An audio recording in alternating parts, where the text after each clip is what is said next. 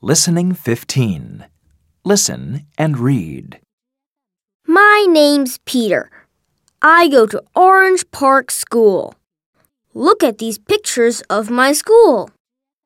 Our classroom is upstairs. It's very big.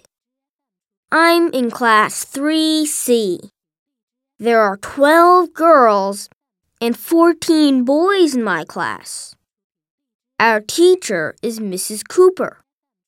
There are lots of pictures and posters on the wall.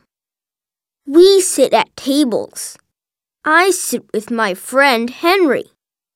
There is a swimming pool, too. I love my school.